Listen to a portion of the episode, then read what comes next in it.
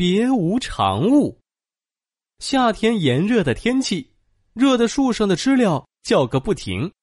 静以修身，潜以养德。内心宁静可以修养身心，生活简朴能够培养品德。嗯，说的真有道理啊，值得我好好学习。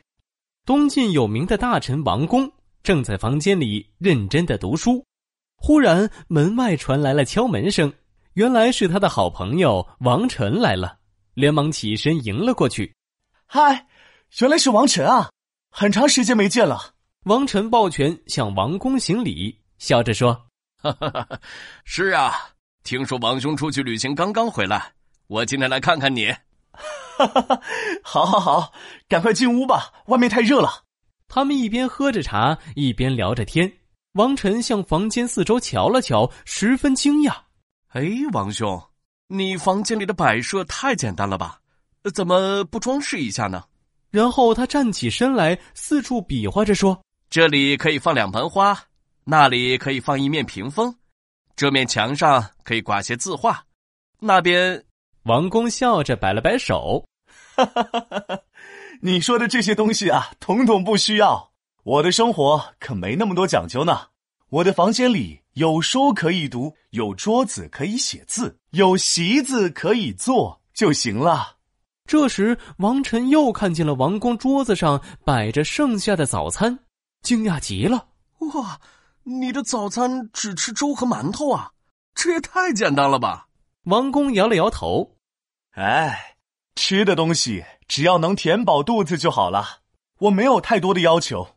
王公和王晨说着旅行过程中遇到的趣事儿，他指着坐着的竹席说：“哎，你看这张竹席是我带回来的特产。”王晨一听，连忙低头仔细看了看竹席，不由得称赞道：“哇，这张竹席竟然是用薄薄的青竹片编织的，不仅颜色碧绿，而且图案也十分精美呢。”王公点了点头，表示赞同。当然了，我去旅行的地方盛产竹子，那里的竹席天下闻名呢。天哪，这张竹席摸着滑滑的，坐着凉凉的，太舒服了。要是我也有一张就好了。看着王晨这么喜欢这张竹席，王公哈哈大笑：“哈哈哈哈哈！既然你这么喜欢，我一会儿就派人给你送一张竹席过去。”王晨乐开了花：“哇，王公！”真是太感谢你了！不久，王晨告辞回家了。随后，王公便叫仆人把竹席送到王臣家。仆人感到十分奇怪，问道：“王大人，你只有一张竹席，为何还要送人呢？”因为王臣十分喜欢这张竹席，一张竹席就能让好朋友高兴，为什么不送呢？哦，那你为啥不让王臣直接拿走这张竹席呢？哎呀，如果那样……他就知道我只有一张竹席了，怎么会收下呢？仆人嘟嘟囔囔的说：“可是没有竹席了，你以后读书、吃饭做什么呢？”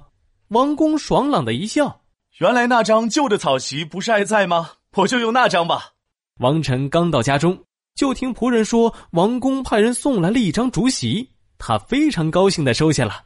没过多久，王晨又来拜访王公。却看见他坐在一张破旧的草席上，十分惊讶。咦，王公，你怎么不做那张精美凉爽的竹席呢？天哪，你不会只有一张竹席吧？王公笑了笑说：“哈哈哈哈丈人不惜工，工作人无常物。看来你还不太了解我啊。我生活上一向没什么讲究，从来就没有多余的东西。”你的生活可真简朴啊！王晨竖起了大拇指，称赞道：“他从心里佩服王公甘于平淡的生活态度。”别无长物这则成语出自南朝刘义庆的《世说新语》，长物指的是多余的东西。这个成语指的是另外再没有多余的东西，形容非常简朴或者清贫，指除了必备的东西之外，其他什么都没有。